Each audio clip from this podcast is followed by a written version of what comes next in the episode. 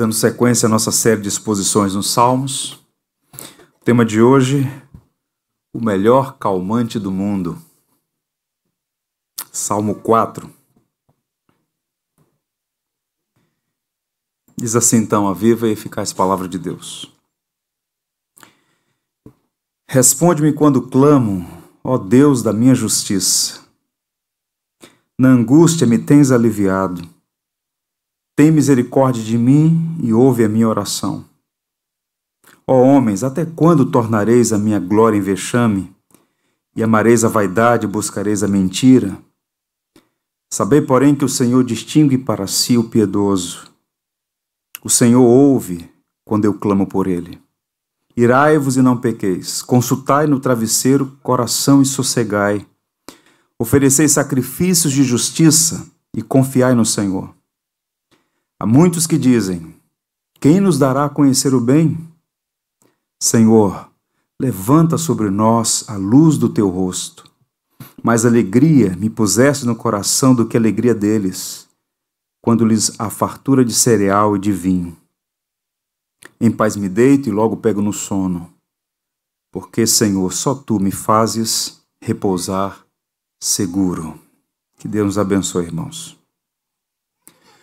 A Associação Brasileira do Sono apresentou uma pesquisa muito surpreendente que eu queria compartilhar com vocês. Segundo a ABS, 73 milhões de brasileiros sofrem de insônia.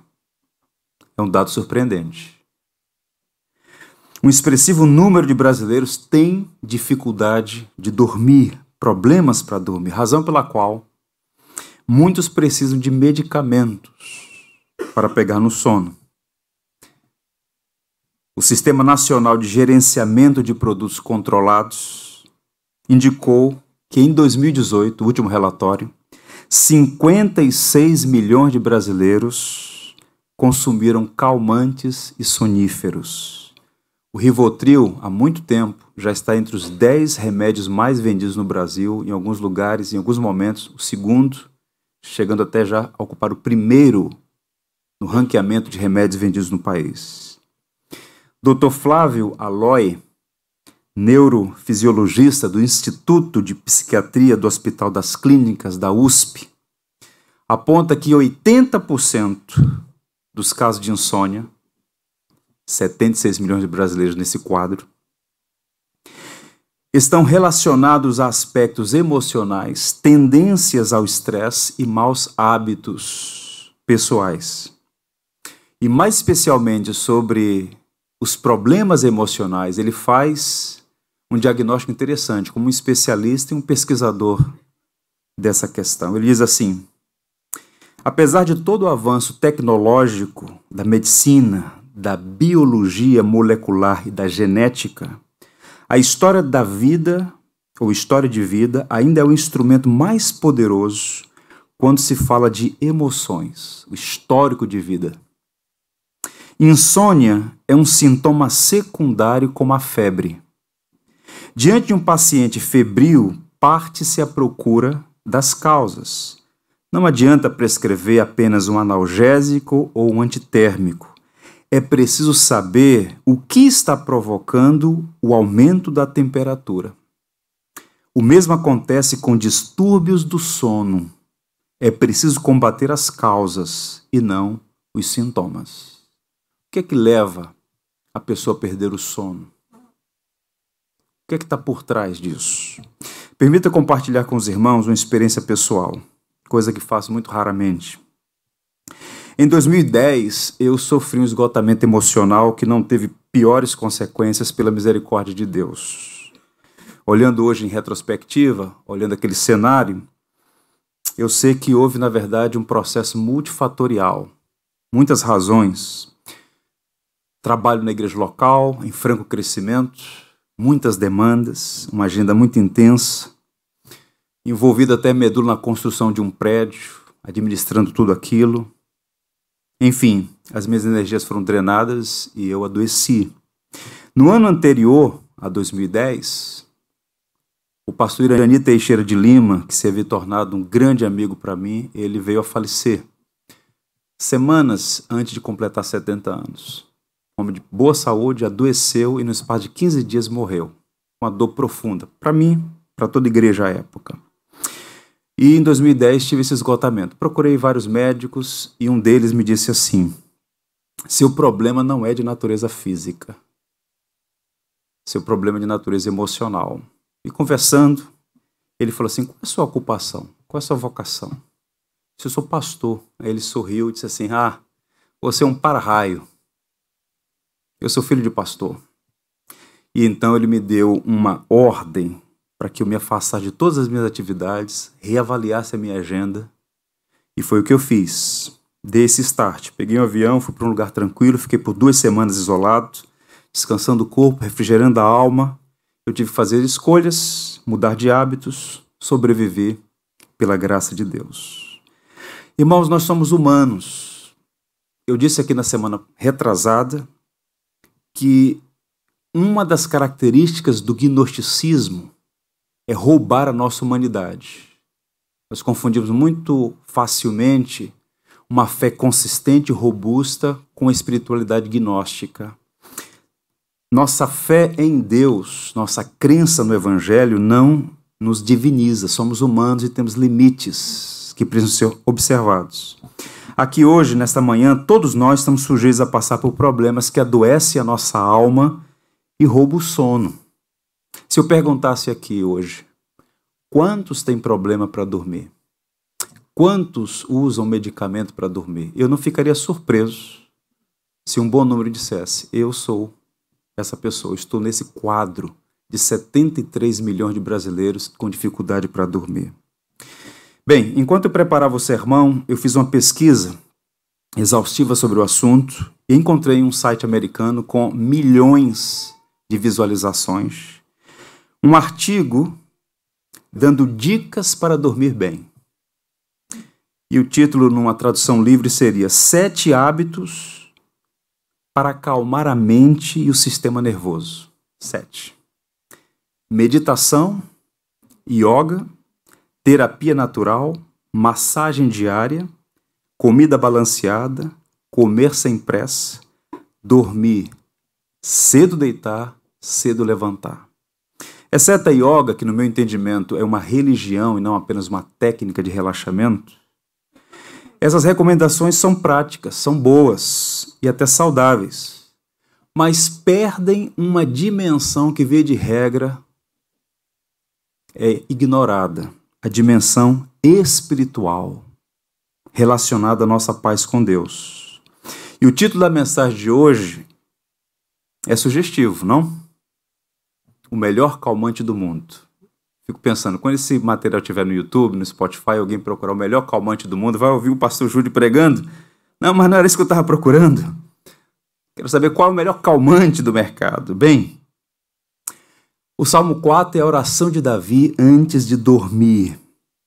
E quem esteve aqui no último encontro, estudando o Salmo 3, nós vimos que Davi estava vivendo no limite do seu sofrimento, de todos os problemas pelos quais passou, aquele contexto envolvendo a crise com seu filho Absalão foi a noite mais escura do rei Davi. O contexto é Salmo de Davi quando fugia de Absalão, seu filho. E os salmos 3 a 7 estão com este mesmo pano de fundo, com este mesmo cenário. Davi em fuga de Absalão, numa crise profunda. Ele está mergulhado em uma dolorosa experiência de traição que envolve seu filho. Há uma revolta liderada por Absalão. Há uma guerra civil em Israel. Pessoas estão sofrendo, muitas vão morrer, inclusive o próprio filho de Davi, Absalão. É uma história triste, pesada, sofrida, porém verdadeira e instrutiva.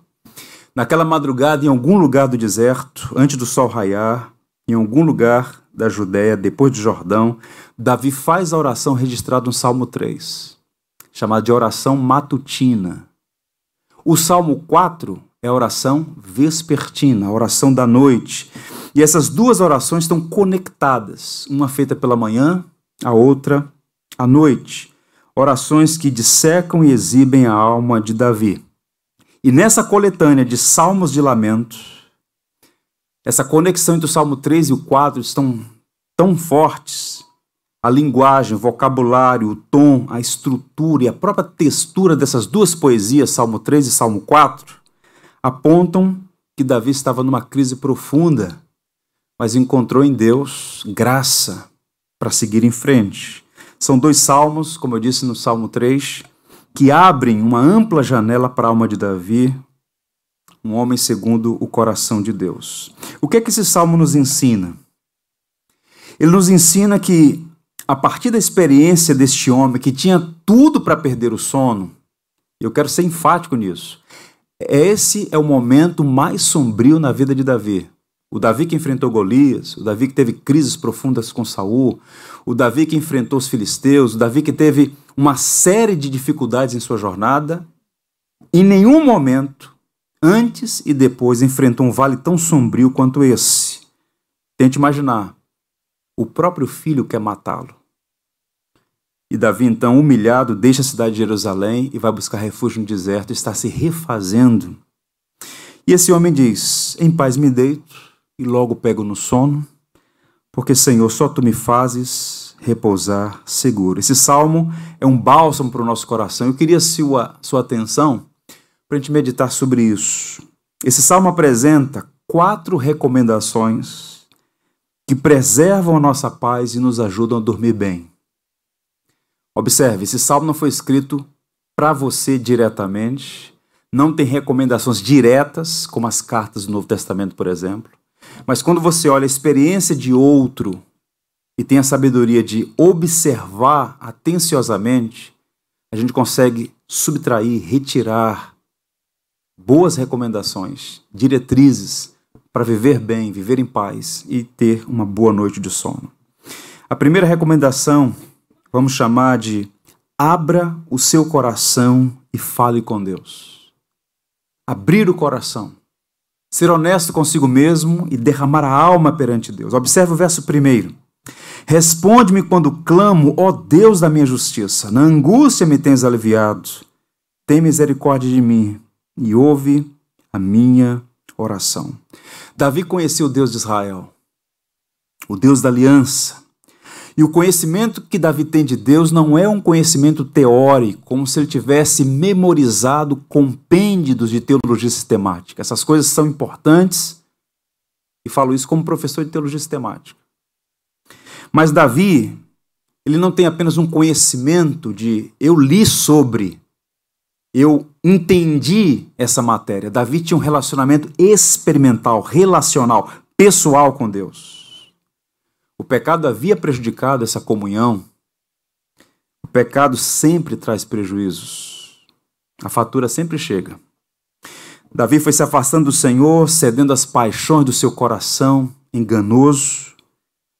E quando ele tomou ciência, já estava completamente arruinado. Arrependido, ele se volta para o Senhor, Deus o perdoa mas agora ele está lidando com as consequências do seu pecado de adultério e assassinato. Ele está sob disciplina, ele está sendo moldado por Deus. E todo esse processo é extremamente doloroso, embora necessário. O segredo da paz de Davi e do bom sono que ele tem não é a ausência de problemas. Ele não falseia a realidade. Tem gente que faz isso, é falseia a realidade. Faz uma subtração ou uma racionalização. Não, muito pelo contrário, a situação é complicadíssima. Eu fico imaginando a primeira noite longe do palácio. O texto diz que ele saiu descalço, com o rosto coberto, com um grupo muito pequeno, e no encalço, o próprio filho querendo matá-lo. A revolta foi terrível, abateu profundamente o coração de Davi. Humilhado, cercado de mentiras, provocações, ele poderia, como muitos, ceder à melancolia e ao desespero Quantos não tiram a própria vida quando se vê numa situação de mudança abrupta e aparentemente inalterável? Davi sabe por experiência, meus irmãos, que Deus é um Deus vivo que fala e intervém.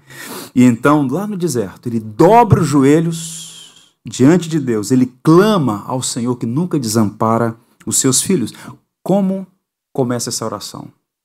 Veja, responde-me quando clamo Essa oração tem um pressuposto, que é o pressuposto da fé cristã.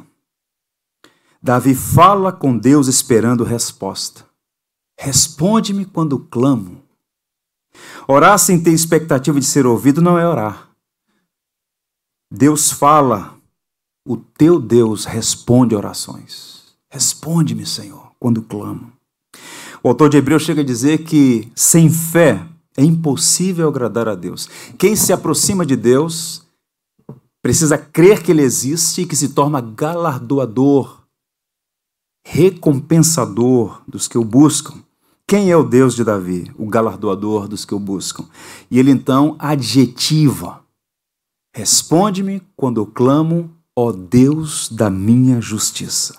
Essa expressão Deus da minha justiça indica não apenas que Deus é justo e fará o que é melhor, mas que a justiça do rei é proveniente de Deus. É Deus quem vai justificá-lo.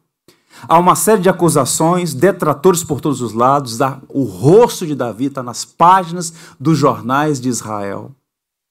Ele é objeto de chacota aqui e acolá, mas ele sabe que o Deus vivo é um Deus que ouve e um Deus que faz justiça.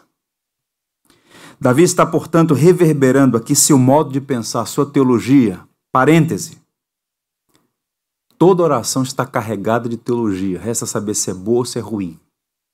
E nessa oração a gente vê aqui um homem com uma teologia saudável, densa. O conceito de um Deus justo que faz justiça é um legado dos hebreus ao mundo. Pega a cultura grega, pega a cosvisão grega. Quem são os deuses gregos? Caprichosos, manipuláveis, manipuladores, injustos, perversos. Não. O Deus vive verdadeiro, o Deus da aliança, o Deus que se revelou a Abraão, a Isaac, a Jacó, o Deus de Moisés, o Deus de Israel, o Deus de Davi, é um Deus justo. É a base de toda a moralidade é o Deus de Israel. Observe, do ponto de vista vertical, Davi sabe, como toda pessoa que lê a Bíblia adequadamente, que não há um justo nenhum sequer. Todos pecaram e destituídos estão da glória de Deus. Ninguém pode levantar a voz aos céus e dizer: Eu mereço. Porque diante de Deus, ninguém tem mérito. Mas Davi faz uma oração baseada naquilo que os teólogos chamam de justiça civil, horizontal. Ele está dizendo, Senhor, eu estou sofrendo injustiças e ilegalidades. Eu sou o rei de Israel. O Senhor me ungiu rei de Israel. Sofri uma revolta, uma conspirata, mas tu és o Deus que faz justiça. É o que ele está falando aqui. Talvez reverberando a pergunta do pai Abraão. Pela primeira vez na história de Israel, quem fez essa pergunta foi Abraão. Abraão se dirige a Deus numa intercessão por Sodoma e Gomorra e diz assim: Não fará justiça o juiz de toda a terra? Pressupondo que Deus é justo e faz e executa justiça. Um biblicista chamado Derek Kidner diz assim: A frase Deus da minha justiça serve ainda mais para acalmar, pois apela para o caráter de Deus como sustentador da justiça e da sua aliança, através da qual é protetor dos seus. Responde-me quando eu clamo, ó Deus da minha justiça. Uma primeira aplicação para nós aqui. O que, é que significa para a gente hoje? Aprenda esta gloriosa verdade. Apresente sua causa diante de Deus. Temos que apresentar, falar com Deus. Tem algo, alguém ou alguma coisa roubando o seu sono? Apresente a Deus. É Deus quem faz justiça. Não adianta guardar para si. É preciso abrir o coração e derramar a alma perante o Senhor. Por vezes, a falta de confiança pode indicar suspeição. Será que Deus ouve mesmo? Será que Deus se importa? Bem, Deus pode todas as coisas, Deus se importa, Ele é o Deus de justiça. Bem, eu diria que nós somos agostinianos na oração e pelagianos na prática. O que é que significa isso?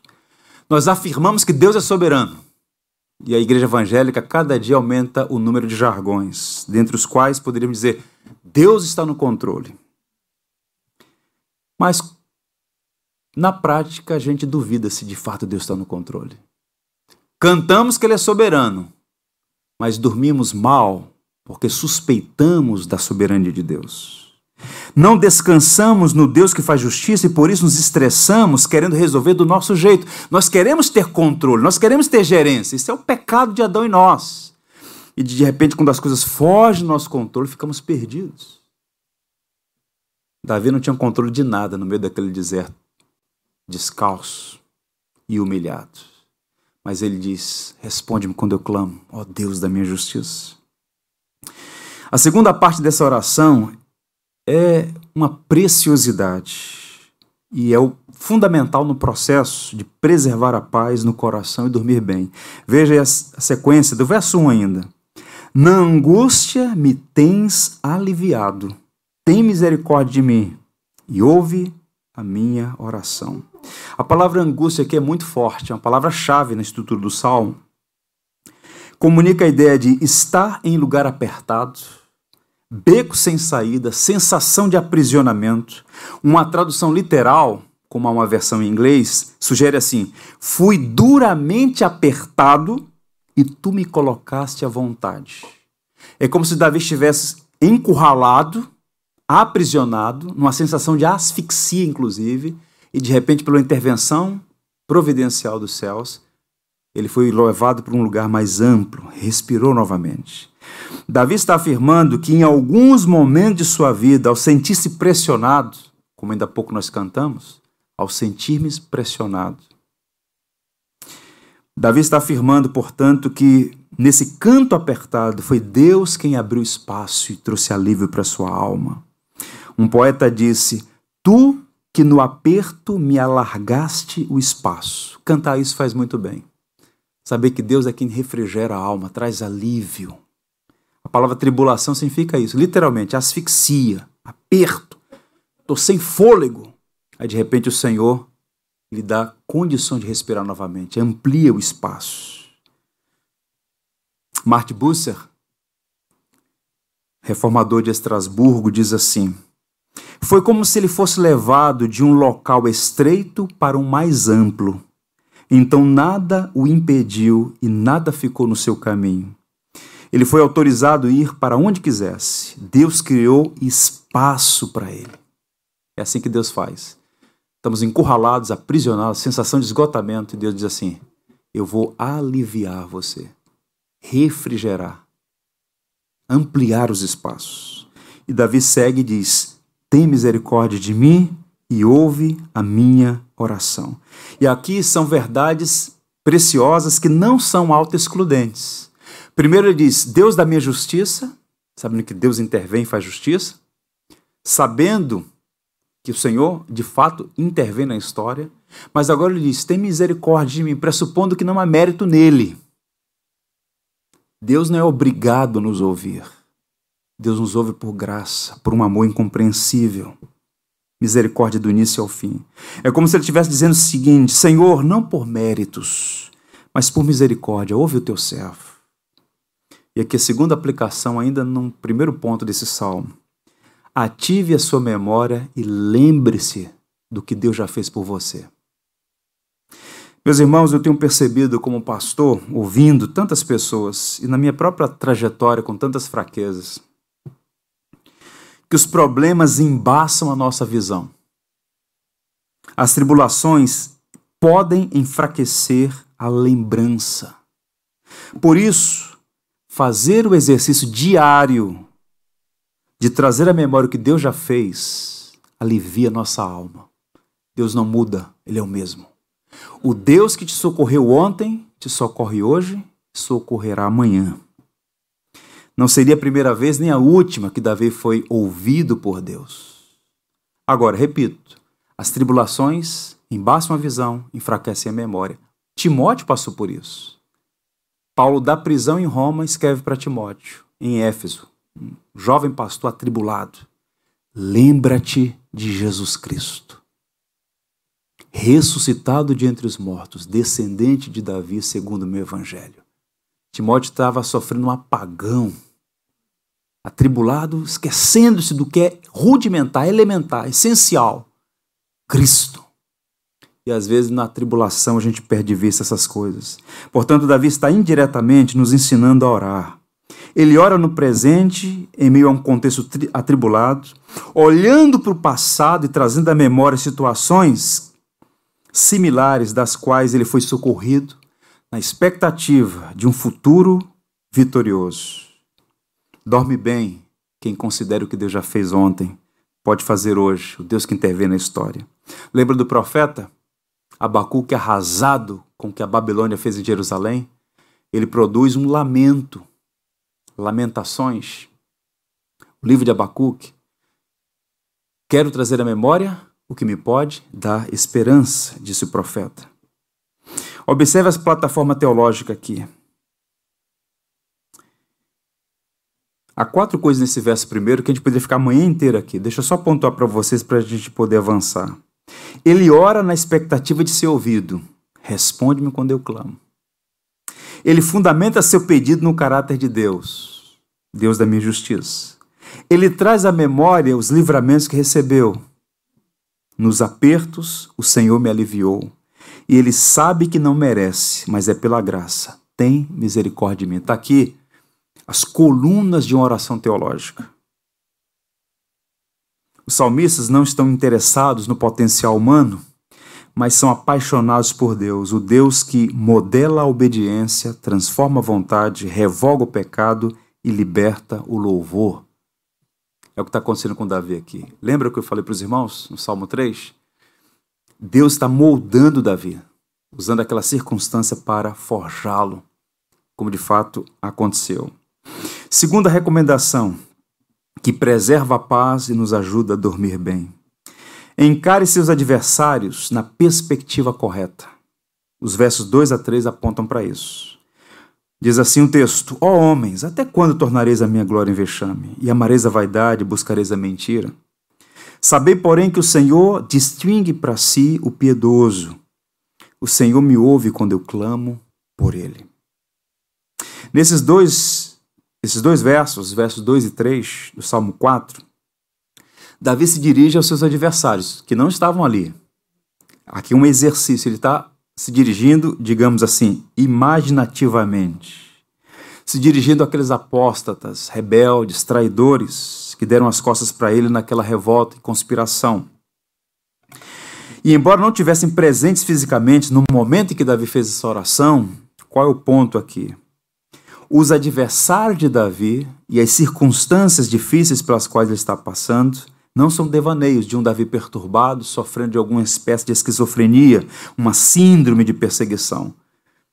Mas sou estranho o que Davi vai fazer aqui. Pense comigo. Quem está tendo problemas para dormir, a última coisa que quer fazer, ou deseja fazer, é ficar na cama pensando nos problemas. Inclusive, os gurus das técnicas de sono vão dizer: olha, esqueça as coisas, esqueça os problemas. Sugerir esquecimento. Davi não faz isso. Vai na contramão. Esquecer os problemas não é o melhor remédio. Davi encara seus adversários, mas o faz na perspectiva correta. Gente, essa parte aqui é muito importante para entender a honestidade do evangelho como a Bíblia nos trata com honestidade. Davi faz uma oração reveladora. Ele havia entendido o quadro geral e como tudo aquilo aconteceu. E nesse poema, que é uma oração meditativa, ele fala com Deus e consigo. Ele faz um diagnóstico dos seus adversários, identifica o problema real. E nesse processo, conversando consigo, com seus interlocutores, no exercício imaginativo, ele desabafa e experimenta paz no vale. Agora, como começa essa palavra de oração aos seus inimigos? Repito, que ele faz imaginativamente. Ele começa assim: ó oh, homens. Há uma variante textual no texto hebraico, tem sido objeto de debate entre os especialistas hebraístas, mas em linhas gerais, podemos dizer que a expressão é uma referência aos líderes corrompidos por Absalão, que com ele se levantaram contra Davi naquela articulação terrível. Absalão então lidera aquela revolta e o texto vai dizer em 2 Samuel 15:6 que o filho de Davi roubava, furtava o coração dos homens de Israel. E Davi então se dirige a esses homens que foram enganados e faz a pergunta retórica que tem três denúncias. Veja a densidade da oração. Ele imagina esses adversários, ora diante de Deus, criando esse cenário, e ao mesmo tempo ele denuncia, ele está desabafando, ele está falando com Deus, consigo e com os outros. A primeira pergunta: até quando tornareis a minha glória em vexame? Em outras palavras, até quando vocês vão me humilhar, transformando a minha honra em vergonha? A glória de Davi como rei de Israel foi manchada. Repito, ele passou a ser objeto de zombaria, de escárnio, de insultos por todos, talvez até motivo de canções jocosas. Até quando amareis a vaidade? Em outras palavras, até quando vocês serão enfeitiçados pela vaidade a ponto de amar o erro? Vocês não estão vendo que isso está errado? Mas vocês são amantes da vaidade. Até quando buscarão a mentira? O povo não estava apenas desonrando a Deus ao depor Davi. Absalão era um usurpador e eles todos estavam seguindo uma mentira. Há uma, um duplo pecado aqui. Ao depor Davi, eles estão desonrando a Deus e seguindo em frente com uma vaidade mentirosa. Portanto, o Salmo 4, que teve um lugar muito especial na vida de Agostinho, Agostinho diz no seu livro Confissões que é um dos salmos que mais lhe tocava emocionalmente. O 32 e o Salmo 4. E no comentário de Agostinho do Salmo 4, observe que tem o dobro do espaço de, do comentário de qualquer outro salmo. É um salmo que Agostinho apreciava demais. Ele fala da sua própria experiência. Quando fui severamente cercado, o Senhor me conduziu à liberdade. E ele começa a confortar o rebanho para o qual ele prega. O coração do cristão não vive em um pequeno espaço, mesmo que seus perseguidores se amontoem sobre ele, tentando encurralá-lo em um canto. Deus amplia os nossos corações. É Deus quem promove alívio para a alma. Portanto, usurpadores, amantes da vaidade, seguidores da mentira, vocês me apertam e espremem a minha alma em um canto apertado, mas Deus me deu um espaço mais amplo. Deus faz assim. Se você se sentir apertado, lembre-se que é Deus, o Deus que na angústia nos dá largueza, diz outra versão. Aí a gente chega no verso 3 e acontece uma mudança interessante. Tal como no capítulo 2, verso 6, surge aqui um vave conjuntivo. É uma conjunção na língua hebraica que pode ser aditiva ou adversativa. Aqui no caso, os tradutores optaram acertadamente, pelo emprego adversativo. Ele vem falando dos seus adversários, em diálogo hipotético com eles, e de repente diz: Mas, porém, e há uma mudança no tom aqui. Observe o verso 3. Mantenha sua Bíblia aberta, já só estou comentando o texto bíblico. Sabei, porém, que o Senhor distingue para si o piedoso, o Senhor me ouve quando eu clamo por ele. Davi mais uma vez nos ajuda a olhar o quadro numa perspectiva correta. Enquanto seus adversários idólatras celebram a suposta vitória deles e dão sinais de impiedade, Davi informa a eles que o Senhor separa, distingue para si o piedoso. Algumas expressões aí, algumas versões, vai usar a expressão o agraciado, o abençoado. A palavra piedoso aqui, Hassid, é uma metonímia para o rei. Ele está falando sobre si. O Senhor distingue para si o piedoso. Ele está falando dele, especificamente. E essa pessoa piedosa, essa palavra racide, significa devota, fiel, leal ao pacto, de amar a Deus e obedecer seus mandamentos. Em outras palavras, sabe o que Davi está dizendo no verso 3? Vocês continuam seguindo a mentira dessa rebelião pecaminosa. Mas saibam que Deus escolheu seu rei piedoso. O Senhor me ouve quando eu clamo a Ele. Ele fará justiça. E o texto vai dizer que o Senhor conhece os que são seus. O piedoso é posto à parte, é protegido por Deus, suas orações são ouvidas. Há um contraste entre o justo piedoso e o ímpio perverso. Vocês lembram quando termina?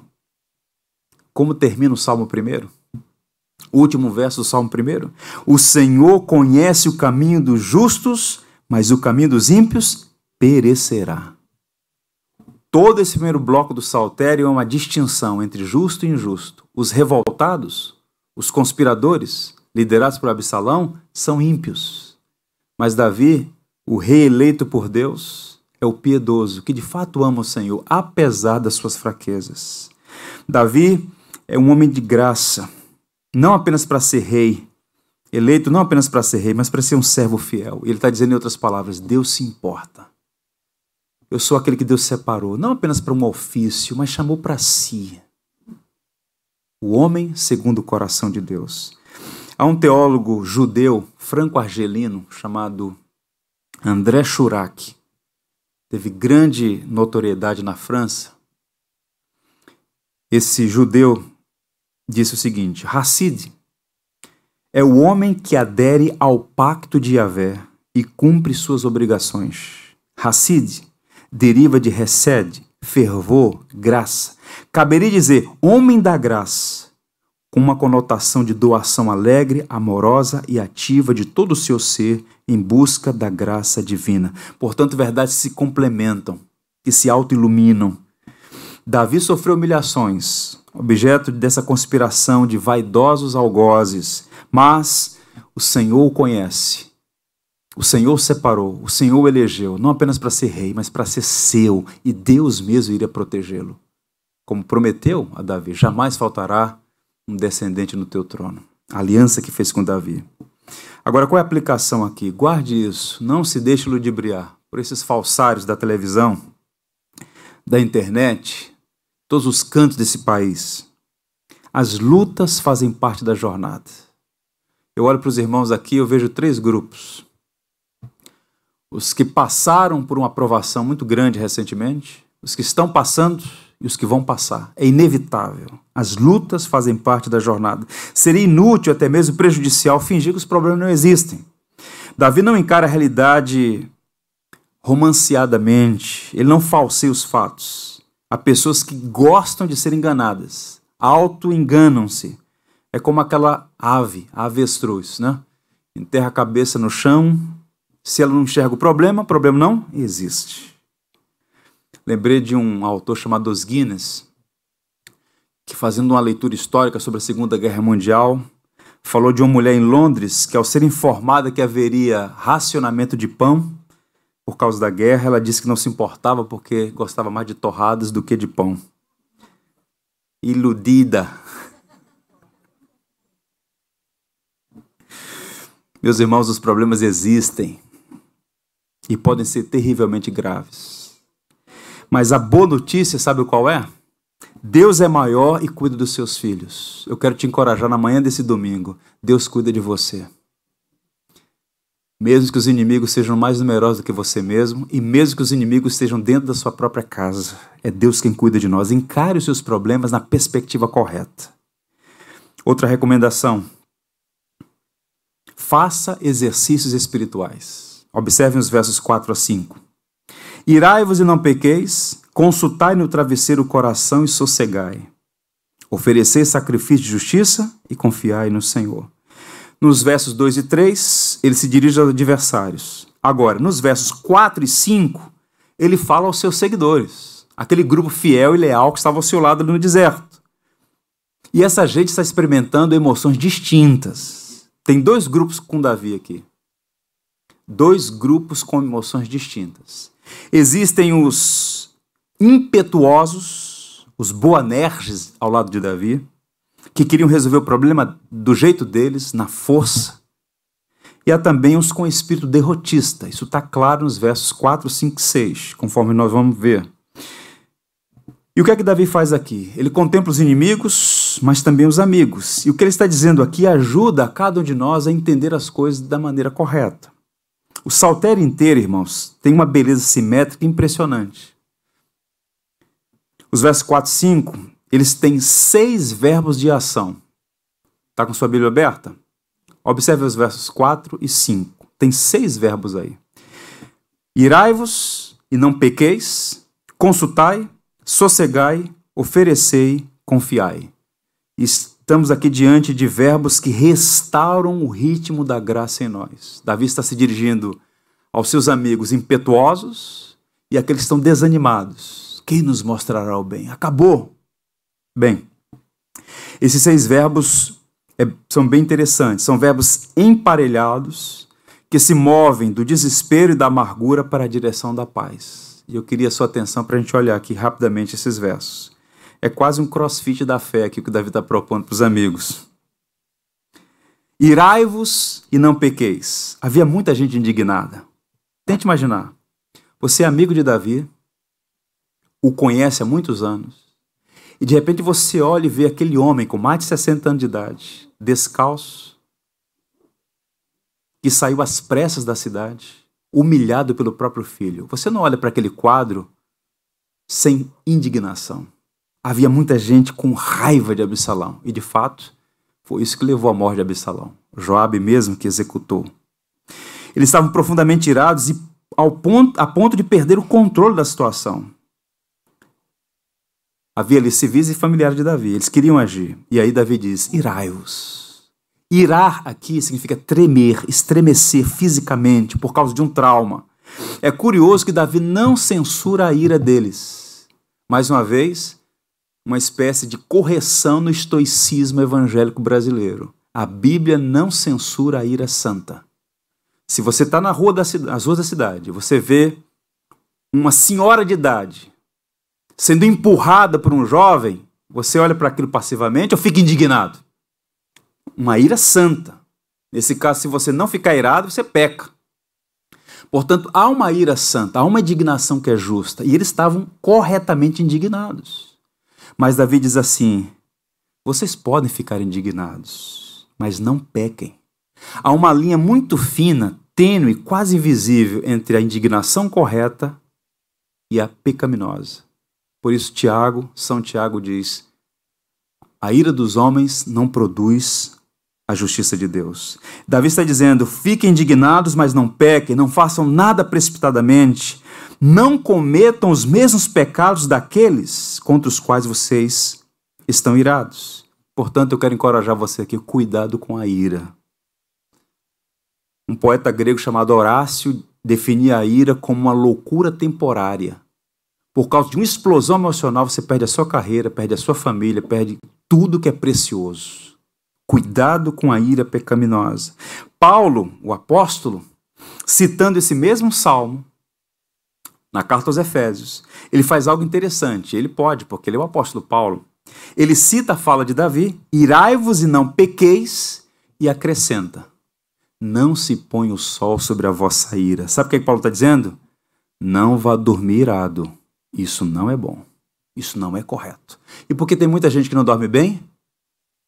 Porque dorme irada, dorme espumando, ou tenta dormir, não consegue, e aí fica girando de um lado para outro, perturbada na alma. Ira pecaminosa. Paulo vai adiante e diz assim: Irai-vos e não pequeis. Não se põe o sol sobre a vossa ira, vírgula, nem deis lugar ao diabo. Um homem irado é um homem vulnerável a Satanás. Não dorme bem quem vai para a cama irado, não tem paz quem dá lugar ao diabo. E aí, outro verbo, dois outros. Consultai o travesseiro e o coração. Perdão, consultai no travesseiro o coração e sossegai. Dois verbos que se comunicam, que trazem tranquilidade àqueles amigos irados de Davi. Consultar o travesseiro aqui é uma metáfora para reflexão e confissão. Davi está dizendo assim: ó, reflitam atenciosamente, aquietem o coração de vocês, ao deitar-se, reflitam. O guru está dizendo: esqueça os problemas. Davi está dizendo: reflita, pense. Entregue a Deus, durma em paz. Nós somos muito bons, irmãos, e aqui eu quero dar uma palavra à igreja com cuidado. Nós somos muito bons em ficar irados com o pecado dos outros, mas facilmente nos esquecemos dos nossos próprios pecados. É a igreja com muitos promotores quando o pecado é do outro e muitos defensores quando o pecado é o próprio. Em vez de ficar se movendo de um lado para outro, indignado com o pecado dos outros, examine o seu coração, confesse seus pecados, coloque nas mãos de Deus, sossegue o coração, vá dormir em paz. E para manter a saúde, é preciso fazer uma higiene do corpo. A reflexão, o autoexame, a introspecção e a confissão são a higienização da alma. E às vezes a alma está adoecida, porque falta higienização. Autoexame, introspecção, confissão, reflexão, mudança. Portanto, uma consciência limpa é um grande escudo protetor. O verso 5 diz: Oferecer sacrifício de justiça e confiai no Senhor. Davi chama os seus amigos à adoração. A linguagem aqui é cultica, é uma linguagem litúrgica de Israel, que no primeiro momento pode nos remeter àqueles sacrifícios no templo, que não existia à época, quando Davi escreve esse salmo mas havia o tabernáculo. Mas Davi não está falando desses sacrifícios, ele está falando de atos de justiça. O que significa isso? Davi está dizendo: olha, consagre-se a Deus, adore ao Senhor, como Paulo diria aos Romanos: apresentem o vosso corpo como sacrifício vivo, santo e agradável ao Senhor. Adorem a Deus e confiem nele. O Eugene Peterson faz um comentário retocável. Vou ler para vocês. É só uma linha de profunda sabedoria. É como se Davi estivesse dizendo para os seus amigos: Você teve o dia todo, agora deixe Deus ter toda a noite para resolver isso. Durma em paz. A oração deveria ser para o cristão a chave que abre a porta do dia, a tranca que fecha a porta da noite. Uma noite de oração faria muito bem para você mas oramos pouco, dormimos mal. As palavras de Davi aos impetuosos amigos que na sua ira tentam resolver na força da carne é, portanto, resumida assim: Na alquimia da graça, Deus usa até os ímpios como instrumentos para trabalhar em nós e nos moldar conforme a sua vontade. Então ele fala esses seis verbos primeiros aos derrotistas e agora aos desanimados. Veja o verso 6. São os mesmos amigos, só que agora a um grupo diferente. Há muitos que dizem: Quem nos dará a conhecer o bem? Senhor, levanta sobre nós a luz do teu rosto. Chegou aos ouvidos de Davi, ele era inteligente, ele percebia as coisas. Que tinha o um grupo dos impetuosos, querendo resolver logo. Reúne o exército, vamos tomar de volta o palácio, vamos restaurar o reino de Davi. Vamos matar esses conspiradores. Irados, indignados. Mas havia alguns que diziam: quem nos dará ver o bem? Acabou. Não há esperança. Existe um grupo de derrotistas aqui, de desanimados. Não há esperança. Talvez estivessem dizendo isso. E Davi então faz uma oração. Ouça aqui. Ele ora as Escrituras. Resgate tradição cristã. Orar de acordo com as palavras do Senhor. Davi responde a Deus com as palavras de Deus. Quando ele diz assim: Senhor, levanta sobre nós a luz do teu rosto. O que, é que significam essas palavras? Eu fecho os olhos e o que, é que eu vejo? Eu vejo um homem saindo às pressas da cidade que ele ama, do palácio a partir do qual ele reina, com o rosto coberto, com os pés descalços, fugindo do próprio filho que deseja matá-lo, Humilhado, segue ladeira abaixo, do palácio para o relento, do trono para o deserto. E enquanto caminha, Deus está moldando Davi, transformando, e ele então, em algum momento, para e diz assim: Senhor, levanta sobre nós a luz do teu rosto. Ele está usando uma linguagem bíblica, é a linguagem da leitura orante. Ele está citando uma porção da Torá, porque ele conhecia a lei. Você não pode orar se não conhece a Bíblia. Você vai ser mais um pagão falando bobagem. Para orar bem, tem que conhecer a Bíblia, usar a linguagem da Bíblia, usar o saltério. É fundamental. E Davi está fazendo isso. Ele está se reportando à bênção sacerdotal em Números capítulo 6. Naquela noite escura, ele se ajoelha, olha para o alto e pede luz. Então, muito provavelmente, ele está reverberando a palavra que diz: O Senhor te abençoe e te guarde. O Senhor faça resplandecer sobre ti o rosto e tenha misericórdia de ti. O Senhor sobre ti levante o rosto e te dê a paz. As orações de Davi, portanto, são guiadas pela palavra de Deus e não pelos humores da sua alma. Alguém disse assim: os salmos não são fragmentos de orações encontradas nas garrafas na praia, vindas de um país distante. Nós conhecemos o país, nós conhecemos as pessoas que fizeram essa oração, nós conhecemos a palavra, nós devemos orar de acordo com a palavra. Senhor, ilumina o nosso rosto, traz luz sobre nós. E por fim, a última recomendação, nos versos 7 e 8, podemos chamar de experimente a alegria e a paz do Senhor. Diz assim então os últimos versos: Mais alegria me puseste no coração do que a alegria deles, quando lhes há fartura de cereal e de vinho. Em paz me deito e logo pego no sono, porque, Senhor, só tu me fazes habitar, repousar seguro. Davi é um judeu ele é da tribo de Judá, herdeiro da cultura hebraica. Era alguém que valorizava profundamente a alegria. Ainda hoje em Jerusalém, no Shabat, que começa no final da sexta-feira, muito próximo ali ao Muro das Lamentações, a festa dos judeus é uma coisa linda de ver. Eles dançam, eles cantam. Alegria é uma marca distintiva da cultura judaica. E entre os judeus, povo festivo, Há dois momentos de intensa alegria que estão reverberados no verso 7. Festa de casamento e grande colheita. Quando ele diz: Puseste no meu coração mais alegria do que a fartura de cereal e de vinho, ele está se reportando aqui aos dois momentos de maior alegria na tradição judaica. Está dizendo: Senhor, a alegria que o Senhor colocou no meu coração é maior do que aquela que eu encontro numa festa de casamento. A alegria que o Senhor colocou no meu coração é maior do que os celeiros transbordando de trigo. Porque é uma alegria que ninguém pode roubar. Uma festa de casamento pode virar uma tragédia. Uma plantação pode dar nada. Mas essa alegria que vem dos céus é muito maior, incomparavelmente superior. A alegria do Senhor é o segredo da paz de Davi. Spurgeon, pregando nesse sermão, disse assim, nesse salmo, disse assim: Cristo no coração é melhor que o cereal no celeiro e o vinho no tonel. Cristo, a fonte da alegria do rei Davi. Pergunta: qual é a fonte da sua alegria? Só você pode responder isso. Nós acabamos de vir numa festa cuja propaganda é a festa da alegria. Engodo, engano, engano. Não há alegria fora do Evangelho. Genuína alegria, não.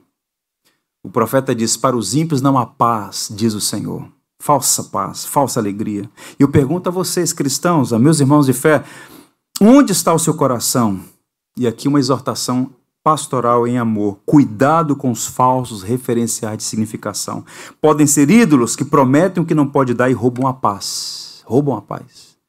E há muito crente com o coração mundano cedendo aos apelos e propostas do mundo.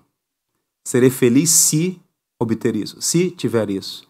E aí, quando chega no final da jornada, olha para trás como Salomão, que estupidamente tropeçou. Tudo é vaidade, bolha de sabão. O melhor eu desperdicei. Corre em busca de uma cisterna rachada que não contém água e deixa o manancial, que é o próprio Deus, a fonte suprema e inesgotável de alegria. Deus é glorificado à medida que nos satisfazemos nele. Há uma alegria inesgotável.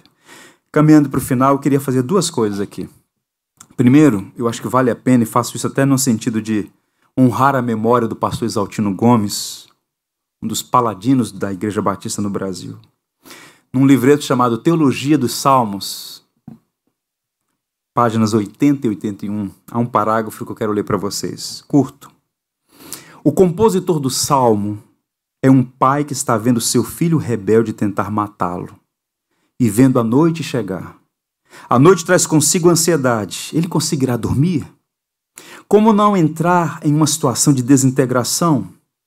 A situação de ter um filho desejando a sua morte deve ser terrivelmente incômoda para qualquer homem, uma calamidade suficiente para desestabilizá-lo. Há uma rebelião nas ruas, capitaneada pelo próprio filho. Que dor terrível! Mas nesta hora de profunda intranquilidade, a shalom de Deus lhe traz segurança emocional. Assim, por ela invadido, ele vai dormir tranquilo. Não importam as circunstâncias exteriores. Ele sabe que Yahvé tem shalom para ele. É um sentimento que se apossa dele. Tudo está sob o controle de Deus, inclusive sua vida e seu destino. Não importam as circunstâncias, tudo está nas mãos de Deus. Naquele vale sombrio, esse homem experimenta alegria e paz e por isso pode dormir bem. É uma paz que excede todo entendimento. A alegria do Senhor é a nossa força. É como se, usando aqui uma paráfrase de Filipenses que nós acabamos de ler, é como se a alegria e a paz colocassem Davi sob custódia e o guardasse naquele vale. As circunstâncias são difíceis, mas você vai manter a sua paz e a sua alegria no Senhor. Portanto, meus irmãos, o melhor calmante do mundo é um composto de alegria em Cristo e paz com Deus. Davi então encerra a sua comovente oração com as palavras: Em paz me deito e logo pego no sono, porque, Senhor, só tu me fazes repousar seguro. O Salmo 3 não é uma espécie, de, o Salmo 4 não é uma espécie de dicas de Davi para você dormir bem. Mas certamente há princípios extraordinários aqui. E o que chama atenção em relação ao Salmo 3 é que no 3 ele diz: Deito, pego no sono e acordo porque o Senhor me sustém. No 4 há um elemento adicional. Em paz me deito e logo pego no sono. Em outras palavras, simultaneamente, assim que eu deito, eu durmo. E a pergunta é: como isso é possível? Porque a alegria de Cristo estava presente em seu coração e a paz com Deus, de modo que ele pode dormir. Bem, certamente em outros momentos da sua vida ele teve dificuldades para dormir. Não é numa planície constante. Às vezes está no vale, às vezes está no cimo da montanha. Mas certamente nesse momento Davi experimentou de um modo expressivo, especial, alegria e uma paz que o fez dormir naquele vale. Eu encerro lendo para vocês uma carta, uma carta de um ex-soldado da Guerra do Vietnã, um veterano de guerra, que escreveu para um pastor, logo depois que ele escreveu o Salmo, pregou no Salmo 4. Tente imaginar, o pastor fez uma exposição no Salmo 4, e o Salmo tocou tão profundamente o coração do veterano de guerra que ele falou, pastor, eu tive uma experiência com esse Salmo no campo de batalha, e escreveu uma carta lindíssima, eu vou ler apenas para vocês uma parte. Em uma das batalhas que lutei no Vietnã, havia mortos e feridos ao meu derredor. Tendo se passado já três dias sem dormir, minha capacidade de tomar decisões sábias estava em um nível perigosamente baixo. Às três horas da madrugada, encontrei um buraco em uma base militar na floresta, em plena selva do Vietnã. Virtualmente sob o ataque de canhões que disparavam a saraivada de tiros a cada 20 segundos. Era intolerável barulho, cheiro. Mesmo com o mau cheiro da, pró, da pólvora, os mosquitos implacavelmente prosseguiam com o trabalho de satisfazer sua sede de sangue. Quando me detei ali, este versículo da Escritura falou-me tão audivelmente quanto qualquer voz humana. Em paz me deito e logo pego no sono, porque o Senhor me faz repousar seguro. Imagino que tive as melhores duas horas de sono de toda a minha vida. É Deus que nos dá um bom sono. Repito, Davi não escreveu este salmo para nos dar receita para dormir bem, mas este salmo pode nos ensinar preciosas lições. Eu não sei como anda a sua vida, seu coração, suas emoções, em que fase da sua jornada você está, mas acredite, beba do Evangelho, alegre-se em Cristo, experimente a paz de Deus no vale e você terá não apenas uma noite de sono boa, mas uma vida melhor para a glória do próprio Deus. Portanto, o Salmo 4 nos apresenta o melhor calmante do mundo. Abra o seu coração e fale com Deus. Encare seus adversários na perspectiva correta. Faça exercícios espirituais e experimente a alegria e a paz do Senhor. Amém? Vamos ficar em pé, nós vamos cantar um hino. Está projetado aí no boletim. Enquanto o pessoal se aproxima, ouça isso aqui. Uma consciência tranquila é um bom companheiro de sono. Quanto de nossas horas insônias pode ter origem em nossa mente pouco confiante e perturbada? Aqueles a quem a fé nina adormecem docemente. Nenhum travesseiro é tão macio como uma promessa, nenhum cobertor tão quente quanto o olhar atencioso de Cristo. Disse Spurgeon. Portanto, durma em paz sob o olhar gracioso de Jesus. Vamos cantar. Sou feliz com tudo que tens feito, por tudo que vais fazer, tuas promessas e tudo que és. Eu quero te agradecer com todo o meu ser. agradeço,